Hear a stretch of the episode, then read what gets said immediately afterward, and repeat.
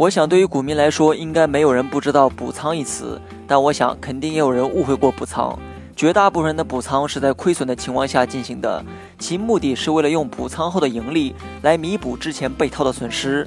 但是很多人只知道补仓是为了解套，却忘了能解套的原因。说到底，还是因为补仓的那部分资金实现了盈利。既然目的是为了盈利，那为何非要在亏损后补仓呢？盈利的前提下也是可以进行补仓的。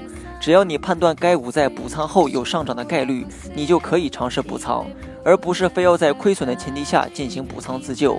因此，对于初入股市的新手，一定要跳脱出固有的思维，理解了问题的本质才是关键。以上内容你学会了吗？